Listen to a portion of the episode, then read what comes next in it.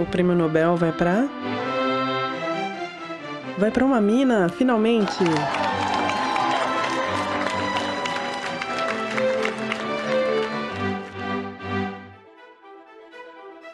Já faz algum tempo que parece que a gente está vivendo numa distopia, né? De todos os lados, só notícia ruim. Em tempos pandêmicos, a ciência brasileira nunca foi tão necessária e mesmo assim tão desvalorizada. É nesse clima meio borocochô que a gente resgata uma entrevista que a gente fez pré-pandemia com a doutora Márcia Barbosa, física, professora da URGS em Porto Alegre, ganhadora do Prêmio L'Oréal Unesco para Mulheres em Ciência em 2013, membro da Academia Mundial de Ciências, diretora da Academia Brasileira de Ciências e eleita como uma das 20 mulheres mais influentes do Brasil pela revista Forbes. Nós conversamos sobre o presente e o futuro da ciência no Brasil, mulheres e meninas na ciência, mini saias, garotas de cabelos coloridos e a importância da diversidade no desenvolvimento da sociedade feminismo é essa ideia maluca de que mulher é gente. Queria te agradecer, Márcia. Muito obrigada por esse tempo, a sua disponibilidade em conversar com a gente. Acho a iniciativa super importante, porque a gente tem que estar em todos os espaços, né? No laboratório, mas também na divulgação, no ensino, a gente tem que estar em tudo que é espaço para cada menina que sonhar alguma coisa se enxergar naquele espaço também. É, então, então já que falamos de meninas, é, você participa do projeto Meninas na Ciência aí da URGS, né? E a gente queria saber qual a importância de um projeto esse e por que, que a gente tem que estimular criações de mais projetos assim. Deixa eu contar um pouquinho a história desse assunto. Há muitos anos atrás, num dos eventos que a gente organizou de Mulheres na Ciência, a gente teve a sorte de ter como participante a ministra Nicéia Freire, da Secretaria da Mulher. E aí a ministra, eh, nota, a Secretaria da Mulher nunca se preocupou muito com ciência, se preocupava mais assim com as mulheres trabalhadoras mais pobres, com outras questões da violência contra a mulher. Mas a Nicéia percebeu que tinha uma pegada em também uh, incorporar na questão da Secretaria da Mulher as mulheres que estão na universidade, a academia. E aí ela se juntou com o CNPq e lançou um, todo um programa chamado Promovendo a Identidade das Mulheres na Ciência.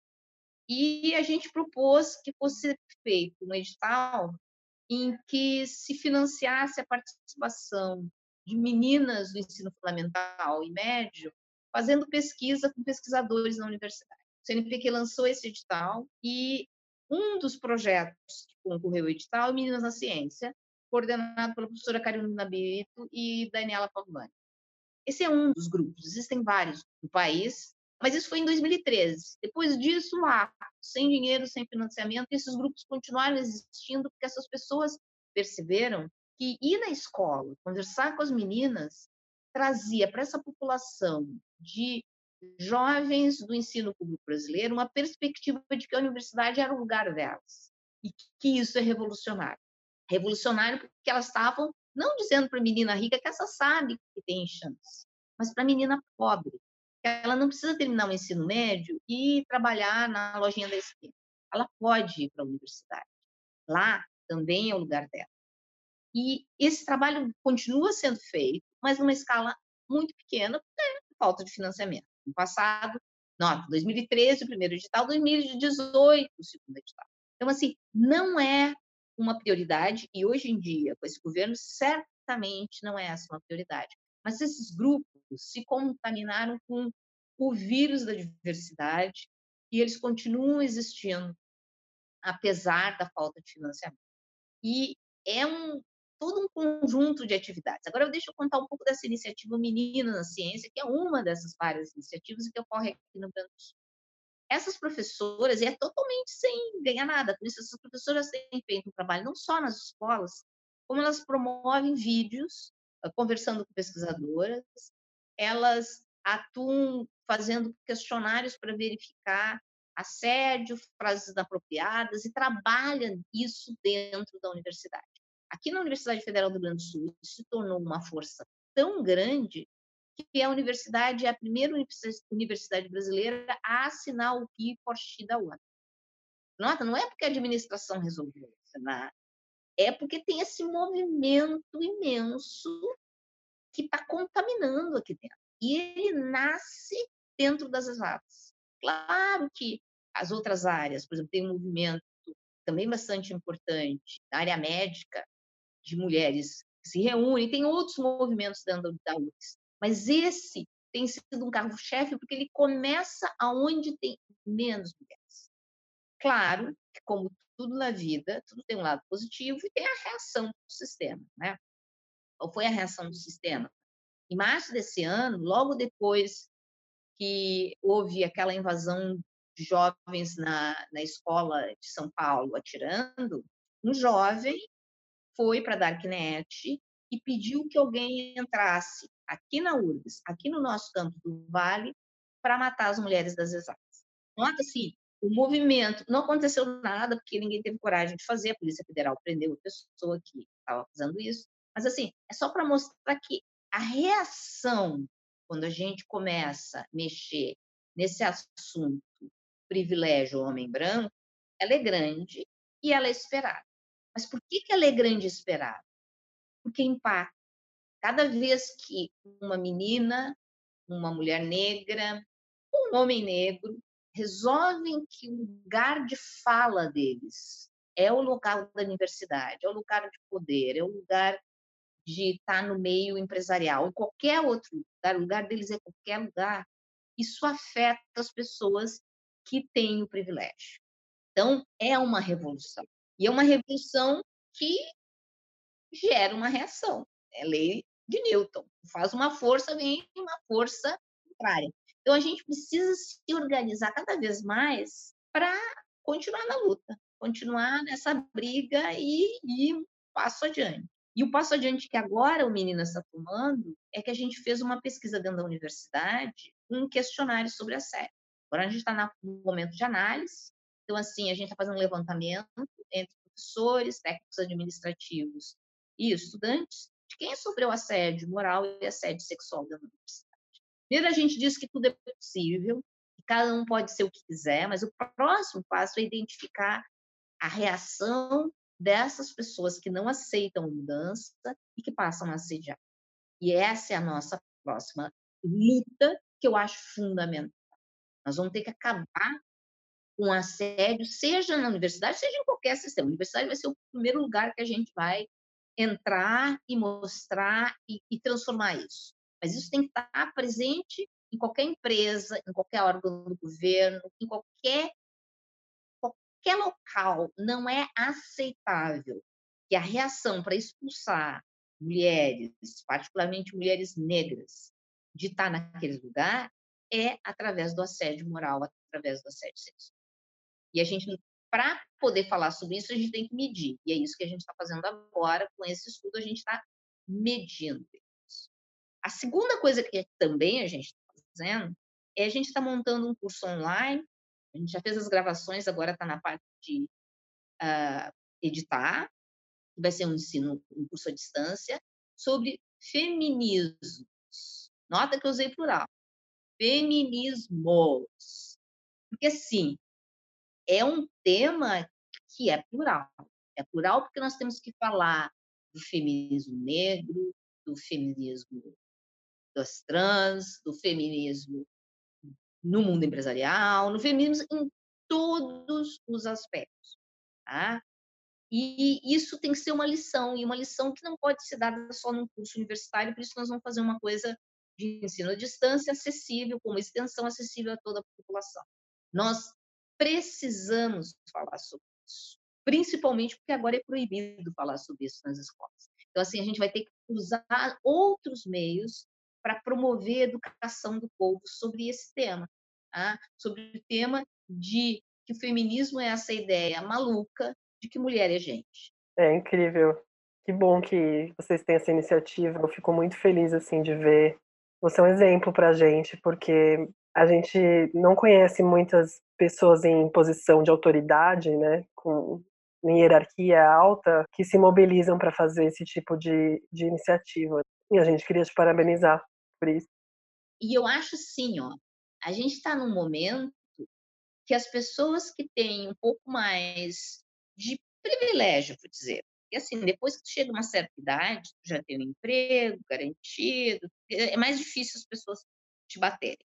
Essas pessoas têm uma obrigação, uma responsabilidade de serem as que vão usar mais, porque é menos perigoso para elas usar. Então, assim, qualquer oportunidade, eu acho que é importante a gente, que é jovem há muito tempo como eu, trazer e ir para a fronteira da briga. Ah, é falar desses temas onde tiver espaço. Acabei de dar uma entrevista para um jornal da FAPES, em que eu podia só falar da minha vida científica, do meu trabalho de água. Não, a minha opção é trazer esse tema espinhoso. Vamos falar sobre a série.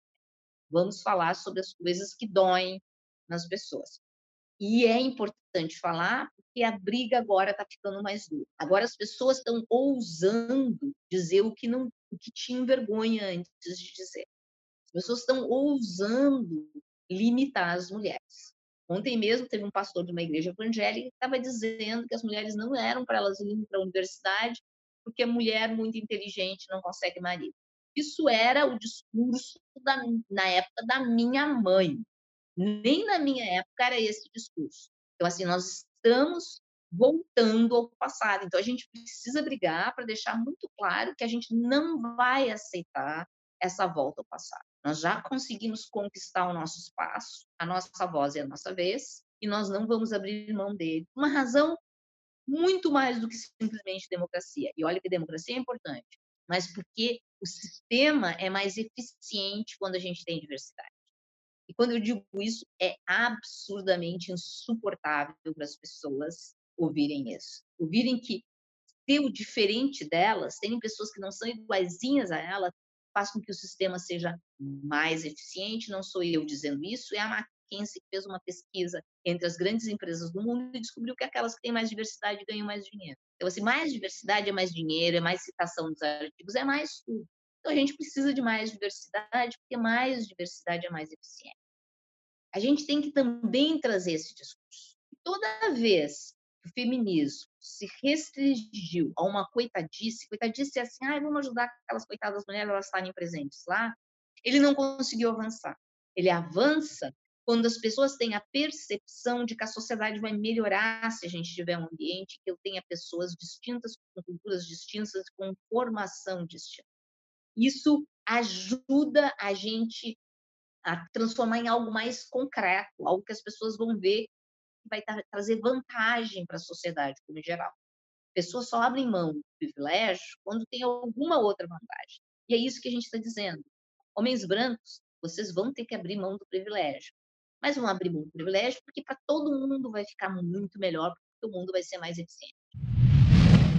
É, eu lembrei que na Marcha das Mulheres, que teve depois que o Trump foi eleito, a Marcha Mundial das Mulheres, tinha uma, eu vi uma senhora idosa levantando um cartaz que dizia assim: "Eu não acredito que eu ainda estou aqui protestando por essa mesma treta". Tipo, 50 anos depois. Você também tem esse sentimento? Você acha que uma coisa voltou para trás? Tem. E assim, não foi só isso que voltou para trás, vamos combinar, né? Nós estamos no momento em que todas as coisas voltaram para trás. Eu sou do tempo em que as balas não eram de borracha nas manifestações, em que as pessoas sumiam e a gente conseguiu derrubar uma ditadura aqui no Brasil e a gente conseguiu no mundo derrubar uma série de governos nefastos. Eu acho que de alguma maneira a minha geração se ficou confortável porque eliminou todas aquelas coisas e pensou que nunca mais iam voltar e não se preparou para que não voltasse. Então a gente tem sim que sair para a rua. Só que essa briga não é só nossa, dos velhos que lutaram lá atrás. É de todo mundo. Todo mundo vai ter que brigar. É, faz parte do negócio garantir que as nossas conquistas não voltem atrás. Brigar não é fácil. Brigar não é simples. Mas posso dizer que hoje em dia é muito mais fácil do que foi no tempo da ditadura. Porque agora a gente tem as mídias sociais para nos ligar, para nos dar a clareza de que a gente não está sozinho no mundo, que a gente tem uma briga mundial e tem um tema bem importante que tem uma correlação enorme com volta ao passado, que é a questão do aborto, que inclusive nos Estados Unidos estão voltando atrás, ou seja, a gente tem brigas em que a gente vai ter que brigar sobre elas todos juntos e juntas. E hoje a gente consegue fazer isso. A gente não tem a solidão que foi no meu tempo de estudante, na questão da ditadura, quando tu não tinha informação e tu não tinha, se sentia muito isolado. Agora não é assim. Mas a gente está aprendendo também que a gente não pode achar que as conquistas elas vieram do nada e que a gente não tem que continuamente lutar para que elas continuem existindo. Isso a gente aprendeu. A gente aprendeu que a gente não pode descansar nunca. A gente tem que constantemente estar explicando que, que uh, os seres humanos são todos iguais e que a gente tem que ter igualdade de oportunidade, que não é nem eficiente nem correto que algumas pessoas têm privilégio sobre as outras. A gente tem continuamente estar falando sobre isso. Ela nunca vai ser uma coisa óbvia. Essa lição eu acho que o mundo está aprendendo agora. Aí a gente tem que sim continuar nessa luta. Mas deixa eu dizer uma diferença fundamental tempo que eu era jovem, de verdade, jovem há pouco tempo. Eu gosto de pensar que agora eu sou jovem há muito tempo. Uma diferença fundamental é que agora a gente já tem gente suficientemente contaminada para que não haja volta, mesmo que haja uma grande pressão. Os governos, as pessoas que estão tomadas por esse vírus fascista, elas não são a maioria. E elas não vão conseguir nos vencer porque a gente está junto, a gente se protege, a gente aprendeu um pouco que a gente tem que ter essa sororidade de estar tá junto na mesma batalha. Então, se por um lado houve um retrocesso, por outro lado, eu vejo uma grande mudança. Eu brinco que a grande mudança é que agora as meninas têm os cabelos azuis. Eu acho que isso, essa coisa do dane-se, vou fazer o que eu quiser fazer, é algo muito inspirador. A minha geração fingia que o problema não existia, a geração atual não aceita isso. E isso é uma mudança. Isso vai permitir com que a gente faça a transformação e nunca se esqueça que é preciso lutar cotidianamente por cada conquista que a gente fez. Sim, é, eu vejo a geração mais jovem que eu tenho muita esperança no futuro. Eu vejo as meninas da geração que está chegando agora no ensino superior e elas são muito inspiradoras. Eu acho que pelo menos uma coisa está certa no mundo, assim. Então, tenho, tenho fé no futuro, apesar de tudo que a gente está passando agora. E o que a gente tem que cuidar é que essa esperança não desapareça com a idade. E que essa esperança seja uma pressão tão grande que as pessoas da minha geração se sintam obrigadas a agir corretamente.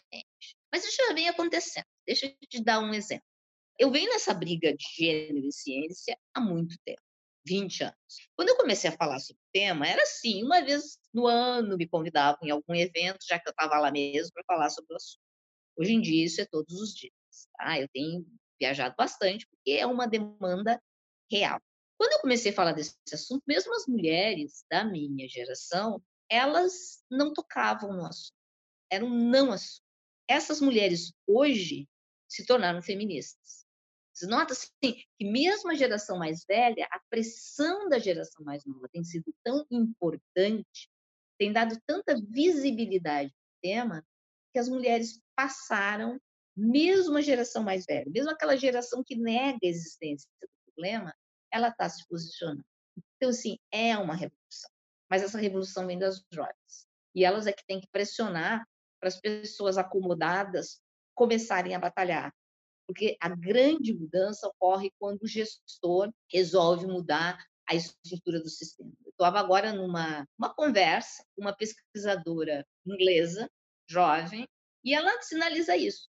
Realmente, tu vê grandes transformações quando teve um ministro, um reitor, que optou por fazer para transformar aquela mudança numa política de governo. E essas pessoas só fazem isso não porque elas são boas e maravilhosas, mas porque quando elas percebem que há uma grande movimentação de uma massa importante da população. E é nisso que os jovens são tão importantes. Eles são essa massa importante da população que vai demandar que essas pessoas mais velhas tomem as ações adequadas.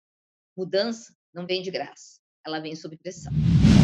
Aproveitando que você falou da revolução das meninas do cabelo azul, É, há um tempo atrás eu tinha cabelo colorido, de todas as cores, azul, rosa, vermelho, enfim. E eu de uma professora que aquilo não era cabelo de menina direita e que eu me vestia muito mal para a posição que estava, no caso, eu estava cursando o doutorado. E uma das suas marcas né, principais é a saia, a mini saia, né? E eu queria saber de você, sim, o que dizer para essas pessoas que acham que mulher tem que se vestir de algum jeito e parecer de algum jeito para ser respeitada, né? Deixa eu contar essa história, que essa é uma história bem antiga. Quando eu era estudante de física, poucas mulheres, uma vez uma pesquisadora me disse, Márcia, tenta te vestir mais parecida com um homem, jeans, uma camiseta, porque se fizer isso, eles nem vão perceber que tu é mulher e tu vai sofrer menos. Foi aí que eu percebi, não, eu vou usar uma saia, não me visto muito bem, mas eu uso uma saia curta, um pouco para fazer toda a vida as pessoas lembrarem que eu sou mulher. Ah, eu acho isso importante. Eu acho que é importante a pessoa se vestir como ela se sente confortável e feliz. E não temos nós o direito de dizer como é que as pessoas têm que se comportar ou se vestir para ter uma determinada profissão. Ah, eu acho que a profissão tem a ver com o talento da pessoa, com a capacidade dela resolver problemas. E como ela opta por fazer isso, se ela está usando cabelo azul, uma saia curta ou não, é problema da pessoa. Então, eu vou ser uma velhinha de mini saia para sempre as pessoas lembrarem, sim, ela é uma mulher, ela está fazendo o que quer. Essas meninas de cabelo azul, eu, eu, eu gosto de ver, porque também essa coisa do colorido, ele nunca foi muito ligado com a questão de quem faz tinha que ser tão sem preocupação com roupa que usavam meio qualquer roupa. Estava vendo agora uma foto de uma conferência super antiga de 1927, em que todo mundo está usando preto. Aí peguei a foto de 2011, a mesma conferência, todo mundo está usando preto. Por quê? Porque as pessoas estão querendo passar aquela imagem para elas não é importante.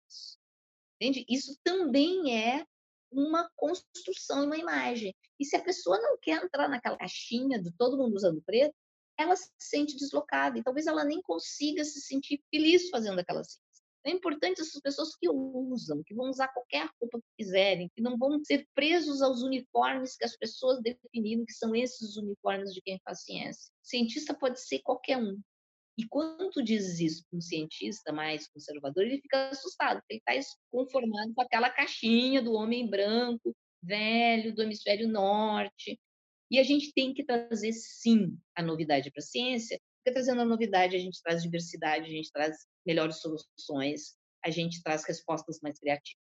Incrível. A gente sempre fala, né, quando nos nossos textos, a gente tenta sempre passar a mensagem de que representatividade importa. E nessa lógica, para poder melhorar a situação das mulheres cientistas de uma maneira prática, a gente acha que só a presença de outras mulheres em posições de poder é que vai poder acelerar esse processo de estabelecimento de igualdade. Como você falou que a inglesa notou que as coisas só começaram a melhorar quando líderes estabeleceram políticas públicas ou institucionais para poder melhorar isso. Mas pensando no nível individual, existe alguma coisa que você acha que a gente possa fazer como cientistas, como mulheres cientistas, para poder melhorar a nossa situação? Que tipo de luta que a gente pode encarar?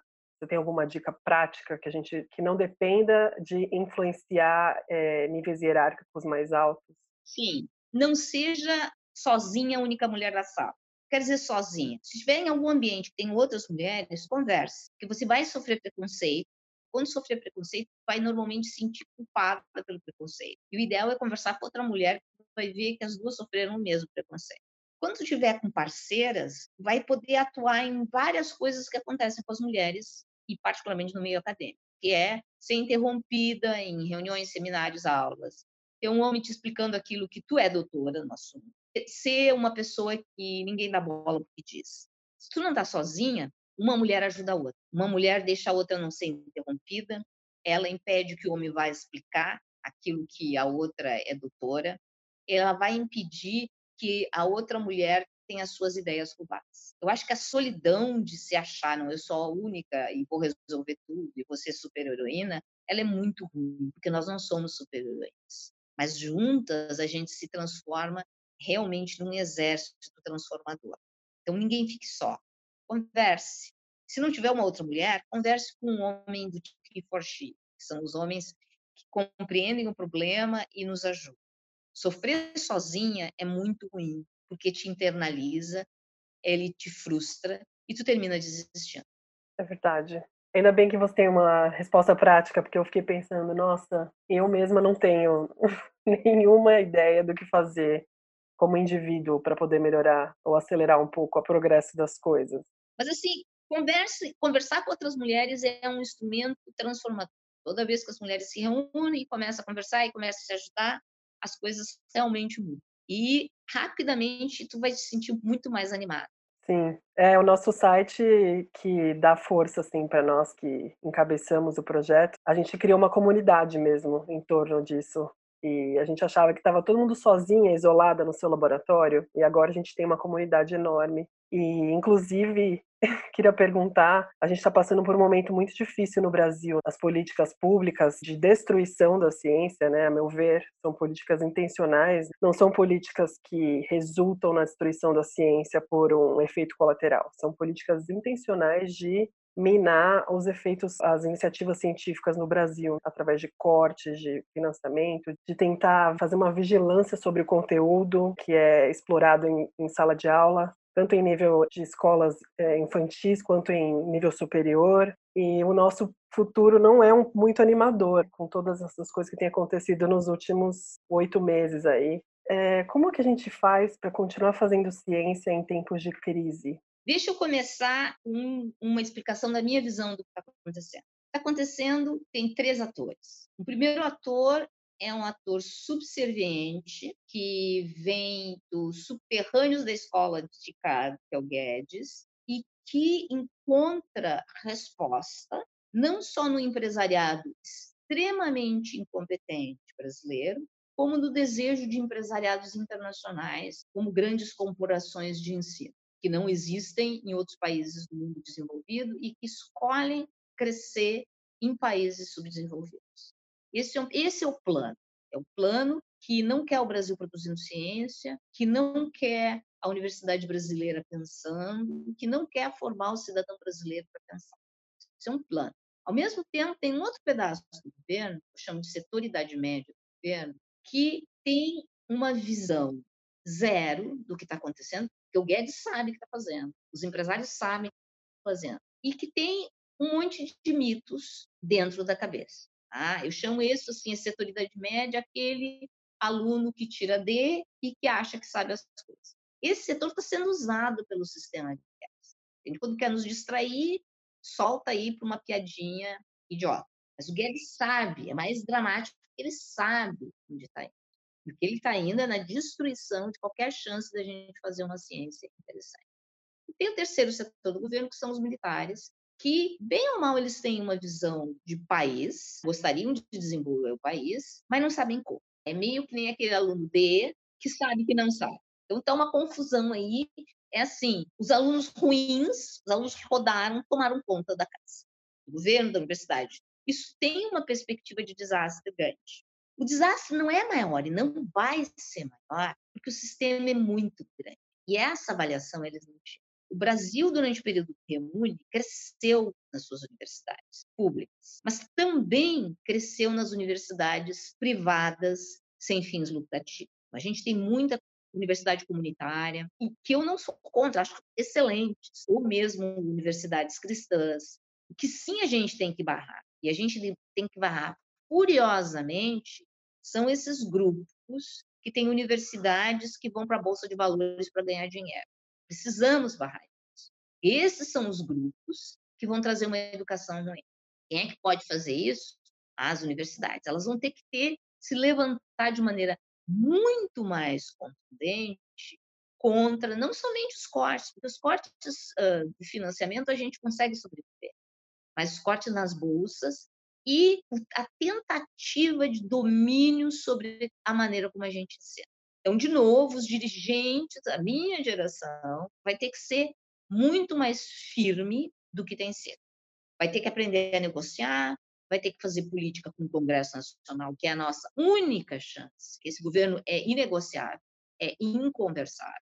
Tá? Eu não vou falar com esses alunos de menos, eles não têm como conversar, mas o Congresso a gente tem uma esperança e a gente tem que reconstruir a estrutura a partir das eleições municipais. Eu acredito na democracia. Ao mesmo tempo, a gente tem que contar com o apoio internacional para a gente sobreviver esse período negro. E a gente, eu não estou falando dos velhos que nem eu, porque esses vão sobreviver facinho. Se tiver algum dinheiro, esse dinheiro vai vir para nós. Mas para os jovens. Felizmente, o mundo está nos enxergando. E o mundo vai nos dar oportunidades para a gente sobreviver com interações, com pesquisas, mandando gente para fora com dinheiro lá de fora. A gente vai ter que começar a usar o fator que as pessoas estão vendo, quão mal a gente está, para a gente ter um período de sobrevivência. Então, sim, temos saída, sim, mas temos que construir. Deixa eu te dizer uma nova aventura, porque eu, apesar de muito ocupada, eu sempre estou inventando alguma novidade. Eu e uma pesquisadora muito jovem, uma brasileira que recém se empregou na Universidade da Califórnia, em Los Angeles, acabamos de criar no LinkedIn um grupo que a gente chama-se North and South Networking Scientists, que é o quê? É um local para contato de cientistas fora do Brasil com cientistas do Brasil, particularmente cientistas jovens e particularmente mulheres. Para quê? Porque sempre vão ter pequenas oportunidades que os nossos irmãos do Norte têm que vão poder ajudar a gente a continuar a conseguir sobreviver. Então, a ideia de montar redes internacionais de sobrevivência. E, ao mesmo tempo, temos que motivar para os jovens e motivar os velhos a serem mais contundentes na briga para conseguir frear essa iniciativa insana que é o futuro. Ah, que legal! Eu quero participar dessa rede. Será que eu consigo? Ah, me, te, me manda e-mail que eu te mando a, a ligação. Eu quero realmente conectar as pessoas e, e, eu perdi um pouco a esperança que as instituições serão capazes de fazer isso, então eu acho que a iniciativa das pessoas será capaz de fazer isso para segurar pelo menos os jovens. Os velhos, os velhos sempre sobrevivem porque eles já têm muito privilégio, eles vão conseguir sobreviver. A gente vai divulgar, sim, com certeza vai ter. Espero que tenha um boom de pessoas na, na rede. Pensando agora nessa parte de ainda em política, tem muito cientista que evita falar de política ou se envolver com política, porque dizem que ciência não deve ser política, né? Mas agora você comentou que a gente só pode mudar as coisas fazendo política. Então você acha que os cientistas têm que ir para o Congresso, sim? Tem que fazer, levantar a bandeira da ciência? Eu vou dizer assim, ó, a gente faz política todos os dias da nossa vida, quando a gente está vivendo em sociedade e a gente tem que definir coisas. Então, a gente está fazendo política. Quando a gente diz que não quer se manifestar sobre ações de partidos políticos e de governos, a gente está fazendo política. A gente está dizendo que a gente concorda com o que está aí. Então, vamos dizer assim, no cotidiano, a gente tem que dizer o que a gente acha. A gente tem que se manifestar sobre qualquer ação. E quem dirige órgãos uh, de sociedades científicas, de, da Academia de Ciências, Sociedade Brasileira Progresso da Ciência, tem a obrigação de estar se manifestando e de estar se mobilizando. Porque se tu já chegou num estágio da vida em que tu tens a oportunidade de falar, se calar é um crime. Então a gente precisa falar. E a gente precisa aprender a falar, porque não é muito trivial o discurso explicando sobre ciência para pessoas que não entendem nada sobre ciência. Então também a gente tem que se treinar, aprender como é que eu falo sobre ciência para pessoas que não entendem do assunto. Isso não é trivial. Engraçado não ser trivial quando eu estou falando sobre professores, que eram pessoas que tinham que ter todo o treinamento do mundo de como explicar e como ensinar os outros. Estranhamente, a gente, nós não temos sido bons professores. Então, a gente tem que aprender mais, ler mais, treinar mais, mas a gente tem que estar respondendo sempre. E não é só para o governo, para a mídia também. Eu sinto às vezes que os meus colegas cientistas, eles têm medo de conversar com um jornal, com uma revista, com um rádio, porque eles vão ter que transformar aquilo que fazem, que pensam numa linguagem mais simplificada. E isso dá um pouco de trabalho. Também isso é nossa obrigação. Porque para ser ouvido, as pessoas têm que acreditar naquilo que a gente faz. E para acreditar no que a gente faz, a gente tem que saber explicar cotidianamente. Então, assim, sim, o cientista é um ser político se ele não se manifesta, ele está sendo político. Exatamente. Quando você não se manifesta, você está tomando o lado que vencer, né? É o seu lado. Aquela velha história de se você não se levanta contra o opressor a favor do oprimido, você está do lado do opressor, automaticamente. Exatamente. Nós temos. Uh, eu viajo muito, tá? Vamos explicar. Eu sou uma orientadora, viaja bastante. Mas sempre que eu estou, a gente tem reuniões de grupo. E tema gênero ele aparece nas conversas. Na reunião de grupo eu vou falar sobre ciência, normalmente. Mas o tema gênero ele é muito óbvio na maneira como não só gênero, todo tipo de diversidade, ele é muito óbvio na maneira com que cada pessoa do grupo tem um espaço para ser aquilo que a pessoa quer. Meus alunos não são uma cópia de mim. Tem alunos mais rápidos, tem alunos mais lentos, tem alunos que trabalham aqui, tem alunos que trabalham em casa, tem alunos que cada um sabe que a sua diversidade, o seu tempo é respeitado. Ou seja, concretamente, eles veem que o ser diferente é o óbvio dentro do grupo, que todo mundo é igual. E, obviamente, qualquer comentário machista, fascista e não é não adequado, ele é trazido para discussão. Eu não digo assim, tu está errado, vamos discutir isso aí. Então, essa discussão, assim, a permissão de todo mundo discutir tudo que tiver que ser discutido, ela existe dentro da administração do grupo entre os estudantes. Eles não são coadjuvantes do grupo, eles são estrelas fundamentais do grupo. Então, eles participam do meu cotidiano. Agora, por exemplo, nós estamos com pouco espaço dentro da instituição e eu descobri que meus alunos de iniciação científica não tinham onde ficar. Então, agora eles têm uma mesa na minha sala. Então, quando eles não têm o que fazer, eles sentam na minha sala e ficam com computadores que tem na minha sala. Então, eles têm a mesma sala que eu. Se alguém vem discutir alguma coisa de política, qualquer coisa dentro da minha sala, eles olham, está lá um aluno, eu digo, não, ele sabe tudo que eu sei, entendeu? Porque a gente teve a eleição do sindicato, duas chapas do sindicato eram na minha sala, e não, podem falar o que vocês quiserem falar, porque todo mundo do grupo está no mesmo barco. Então, essa noção de que eles são parte, que eu só sou uma pessoa que sabe um pouquinho mais, de mais experiência física do que eles, é importante que eles vão ter voz, que eles vão poder falar, eles vão poder determinar coisas também. Eu só sou mais velha e mais ocupada mas eles estão dentro da dinâmica. Então, assim, eu acho que diversidade não é só um discurso, é uma execução. Não adianta tu fazer discurso, explicar as coisas, se no teu cotidiano tu não usa isso quando tu está ensinando, quando tu está conversando, quando tu está dando oportunidade para as pessoas. Então, eu acho que a gente tem que transformar isso na ação e no concreto. E nota que para fazer isso na ação e no concreto, eu posso fazer sem que isso esteja nem no programa das disciplinas. E esse vai ser o grande truque que eu acho que a gente pode fazer. O governo pode vir dizendo que a gente não pode ensinar isso, não pode ensinar aquilo, não põe no programa. Eu vou lá e ensino no concreto, na maneira com, com a qual eu me relaciono com as pessoas. O exemplo ainda é a melhor aula.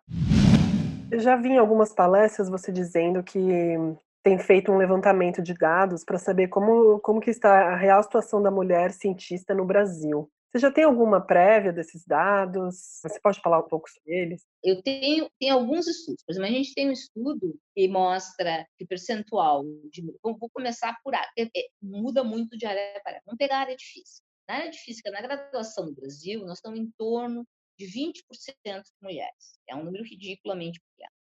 Quando vai para a parte profissional, como bolsista de produtividade e pesquisa, esse número baixa para 12%. No topo da carreira, isso passa para 5%. E na Academia Brasileira de Ciência, na área de física, nós somos 4%. Quando a gente olha outras áreas, é um pouquinho melhor. Mas dentro da Academia Brasileira de Ciências, em todas as áreas, o percentual de mulheres é 14%. 14%. Notem que hoje em dia, na universidade, ingressando na universidade, as mulheres são metade da universidade tem dois problemas. As mulheres não vão para as exatas e as mulheres não vão para o topo. Elas estão ausentes. Então, assim, são dois problemas e eles têm natureza levemente diferente, mas a raiz é a mesma. A raiz é poder do homem branco. Por que, que a natureza é diferente? A natureza é diferente porque em algumas áreas, nas áreas de cuidado, nas áreas sociais, a pesquisa é mais desenvolvida pelo grupo. E por ser desenvolvida pelo grupo, é possível as mulheres estarem lá no grupo, desde que a função seja coadjuvante. Agora, nas áreas exatas, há muito protagonismo do indivíduo, muito essa noção do supergênio. E aí as mulheres nem vão para lá, porque ela não vai ser mais uma. Então, a gente precisa trabalhar isso. Isso não é um problema só do Brasil, isso é um problema mundial. No Brasil, ele se torna particularmente mais injusto, porque, como todo mundo tem que trabalhar, a mulher está no mercado de trabalho, mas ela está com uma posição coadjuvante. A gente tem que trabalhar isso. O Brasil tem um segundo problema, que é a distribuição do trabalho nas famílias. O IBGE mostra que as mulheres, hoje no Brasil, trabalham por semana 10 horas a mais que os homens na casa. E eu não estou incluindo aí cuidar dos filhos, eu estou falando do trabalho da casa, compra, cuidar da casa, etc. Então, a gente tem um assunto aí importante. Se ela tem esse tempo a mais para cuidar da casa, ela é uma profissional que não vai poder ter exatamente a mesma dedicação que o homem. Se eu incluir nisso os filhos, é um total desastre, porque as mulheres é que absorvem muito mais o cuidado dos filhos e dos velhos.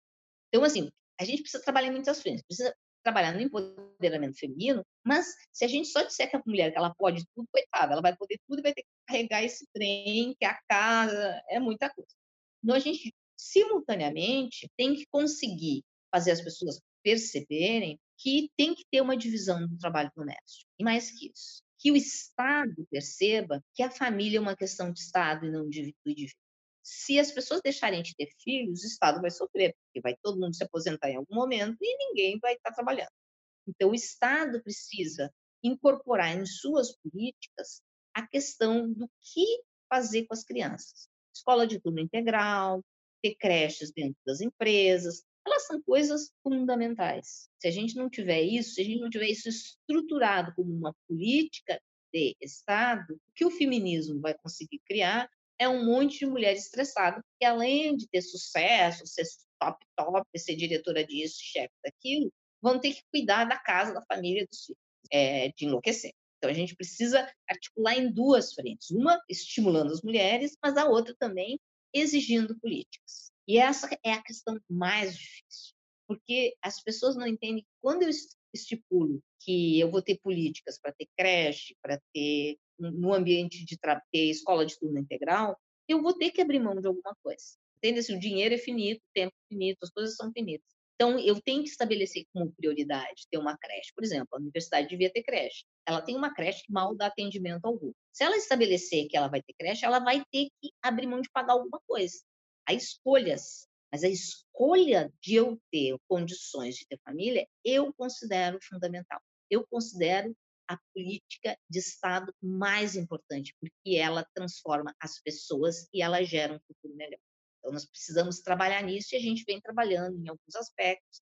Tem um movimento aqui na URGS maravilhoso, que é o Parenting Science, que trabalha para a gente poder identificar como mudar as políticas de promoção, de consideração dos pesquisadores, levando em conta a questão de ter filhos. Mas a gente precisa trabalhar muito mais ativamente. Eu tenho conversado muito em ter cooperativas dentro das universidades para as pessoas se cotizarem a tentar cuidar das crianças, enquanto, por exemplo, o pai ou a mãe estão indo assistir uma aula. A gente tem muito problema com estudantes que têm filhos. Então, assim, a gente tem que começar a trabalhar é esse lado como uma questão de Estado, não como uma questão do indivíduo. Sobrecarregar o indivíduo é injusto. Ao mesmo tempo que a gente tem que começar a treinar nossos homens brancos de que eles têm que dividir, sim, o trabalho doméstico. Deixa eu contar uma história que é super engraçada. A Academia Brasileira de Ciências faz uma reunião magna todos os anos. Esse ano, o tema da reunião magna, para mim, grande surpresa, foram os objetivos da ONU de sustentabilidade. Uma das pessoas convidadas era uma feminista que veio falar sobre o emprego doméstico na América Latina, uma estudiosa sobre as empregadas domésticas na América Latina. Ao final da apresentação, ela disse que a empregada doméstica é um ser em extinção e é, em sociedades industrializadas, elas vão optar trabalhar em empregos que sejam mais lucrativos, e ela trazia a grande solução para a perda da empregada doméstica, que era o homem. Após a palestra dela, duas reações hilárias. Primeiro, de conjuntos de mulheres que passaram a vida toda dependendo da empregada doméstica para se tornarem profissionais, um pouco assustadas, para não dizer revoltadas, com o fato de que iriam perder a empregada doméstica. E outro conjunto eram homens, vamos dizer, jovens há mais tempo do que eu, assustadíssimos com o fato de que eles iam ter que dividir as atividades domésticas, ao invés de simplesmente ajudar a esposa. Um deles levantou o final e disse: Então agora, meio na piada, mas assim, sabe aquelas piadas que não são piadas? Então agora vai ser lei que eu vou ter que dividir o trabalho em casa. E eu brinquei com ele e disse: Sim, a partir de agora, lei Márcia Barbosa, tu vai ter que dividir o trabalho. E assim, a frase que eu mais ouço entre as colegas cientistas jovens há tanto tempo quanto eu, quando a gente traz esse assunto de gênero em nível internacional, essas pesquisadoras brasileiras sempre dizem uma frase que eu acho absurda. Elas dizem: no Brasil a gente não tem problema do serviço doméstico, todo mundo tem empregada doméstica. Eu sempre digo: a empregada doméstica não tem empregada doméstica. Então, nem todo mundo. Mas por que, que isso acontece? Porque a primeira geração de cientistas no Brasil vem de uma classe social privilegiada alta, que sim tinha empregada doméstica.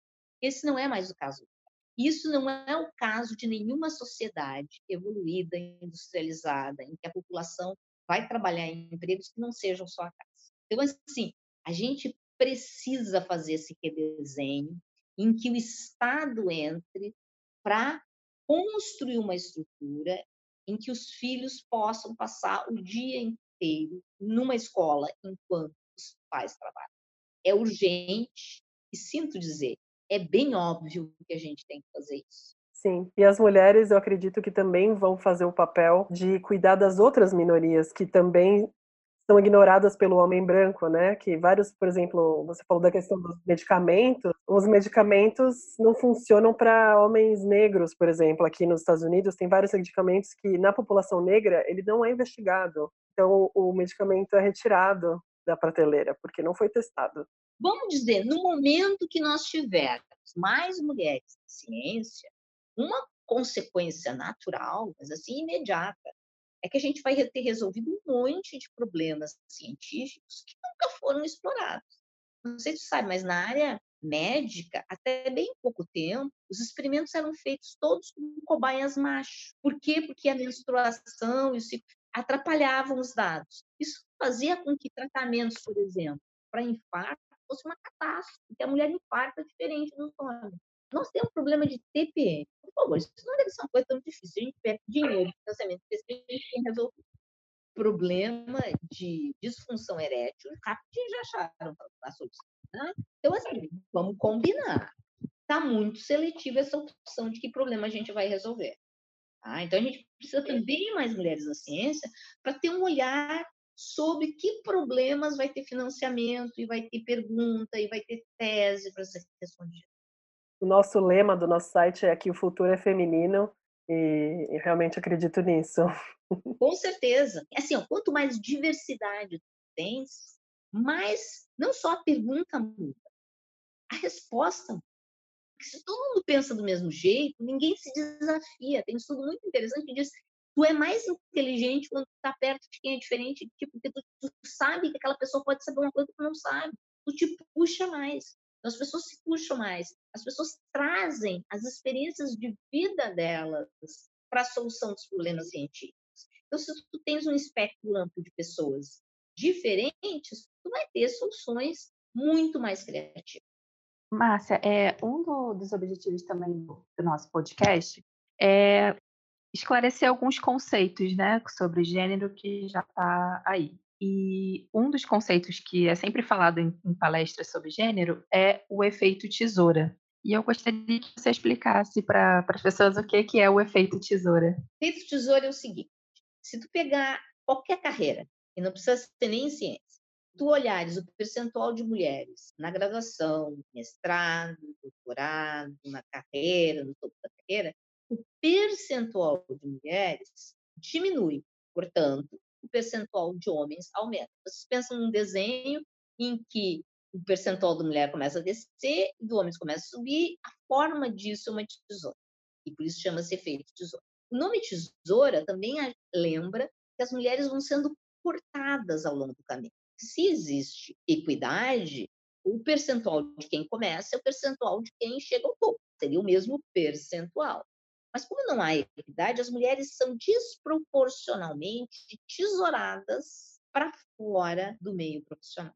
Quando a gente olha o percentual de pesquisadoras no mundo inteiro, a ONU fez um levantamento e mostra claramente que a maior queda é ao longo do doutorado. O doutorado tem uma super queda e chega, em média, no mundo, a 30% de mulheres na área de pesquisa científica, que é um número muito pequeno. Eu estou falando aqui não só de pesquisa em exatas, estou colocando biológicas, estou falando de ciências sociais, é um número muito pequeno. E que essa tesouração ela é mais contundente da graduação do doutorado, que é quando as pessoas casam, têm filho, e aí começa a ter o problema dos dois corpos, quem vai conseguir o emprego, a maternidade. Entram todas essas questões em que a mulher termina ou desistindo da carreira ou indo optar por uma carreira de tempo parcial, uma carreira que não tem ligação direta com a ciência. Depois de todo esse reconhecimento que você tem, de ter lutado tanto tempo para poder representar a questão de, das mulheres na ciência, de ser uma física respeitada, você ainda passa por situações que claramente têm a ver com o fato de você ser mulher? Ah, mas com certeza. Com certeza. Olha, eu vou dizer, já peguei táxi. Quando eu digo assim, sou física, eles começam a me dar aula de física. O homem explicando aquilo que faz o tempo todo. Assim, quando eu falo de gênero, meus colegas físicos não entendem nada, nunca leram um paper de gênero, vêm me explicar por que, que tem pouca mulher na física. Me interromper, nossa, em quase é reunião que eu vou, as pessoas vêm me interromper. Ah, os homens interrompem. O que sim, eu já, já sei reagir, entende? Eu já sei reagir a essas coisas. Mas eu estou particularmente encantada com esse momento. Porque nesse momento, com toda dificuldade, as pessoas querem falar do assunto. Eu nunca viajei tanto para falar sobre gênero na minha vida. Às vezes eu digo assim, a Márcia que estuda água tem inveja da Márcia que estuda gênero, porque eu estou recebendo mais convite para falar de gênero sobre água. E eu não estou dizendo não para nenhum, porque às vezes eu sou a única pessoa que pode estar lá falando, porque a escola está proibida de falar, o espaço está proibido de falar, as pessoas não vão ter a coragem de dizer porque elas têm mais a perder. Então, assim, não, vou falar sim. Então, enquanto eu tenho agenda, eu estou correndo para um lado para o outro e estou falando desse assunto, porque eu acho que é um assunto fundamental e que a gente precisa falar. Não pensem que vocês ficarem velhas há tanto tempo quanto eu sou jovem, uh, vocês vão parar de sofrer preconceito. Não. Toda mulher é uma vagabunda. Dessa vez, nós trazemos três indicações culturais para vocês. Primeiro, indicamos o curso online mencionado pela Márcia Barbosa na entrevista, chamado Feminismos Algumas Verdades Inconvenientes. Esse curso é de nível básico, com carga horária de 20 horas e a inscrição pode ser feita na plataforma Lumina da URGS. Também indicamos o documentário Picture a Scientist, na tradução livre é Imagine um Cientista, que traz as experiências e perspectivas de três cientistas, uma química, uma bióloga e uma geóloga, passando por temas como assédio e preconceitos sutis. O documentário traz uma discussão sobre como tornar a própria ciência mais diversa, justa e aberta a todos. Finalmente, indicamos o filme Radioativa, que conta parte da trajetória da Marie Curie na ciência, destacando algumas de suas dificuldades em conseguir apoio e reconhecimento, simplesmente devido ao fato de ser uma mulher. Os links, como sempre, das nossas recomendações e onde ler mais sobre assuntos da entrevista, você encontra no post deste episódio no nosso site Participaram desse episódio como entrevistadoras Ingrid Quintino e Laura Prado. O roteiro foi de Laura Prado e Rafaela Falaschi. As nossas redes sociais são no Twitter, Nobelprasmina, no singular mesmo. Nós também estamos no Instagram, no Facebook e no YouTube, o nosso projeto principal Mulheres na Ciência. O e-mail é o podcast mulheresnaciencia.com.br e o nosso site é mulheresnaciencia.com.br barra podcast. Até o próximo episódio. Este podcast foi editado por Dione Soares.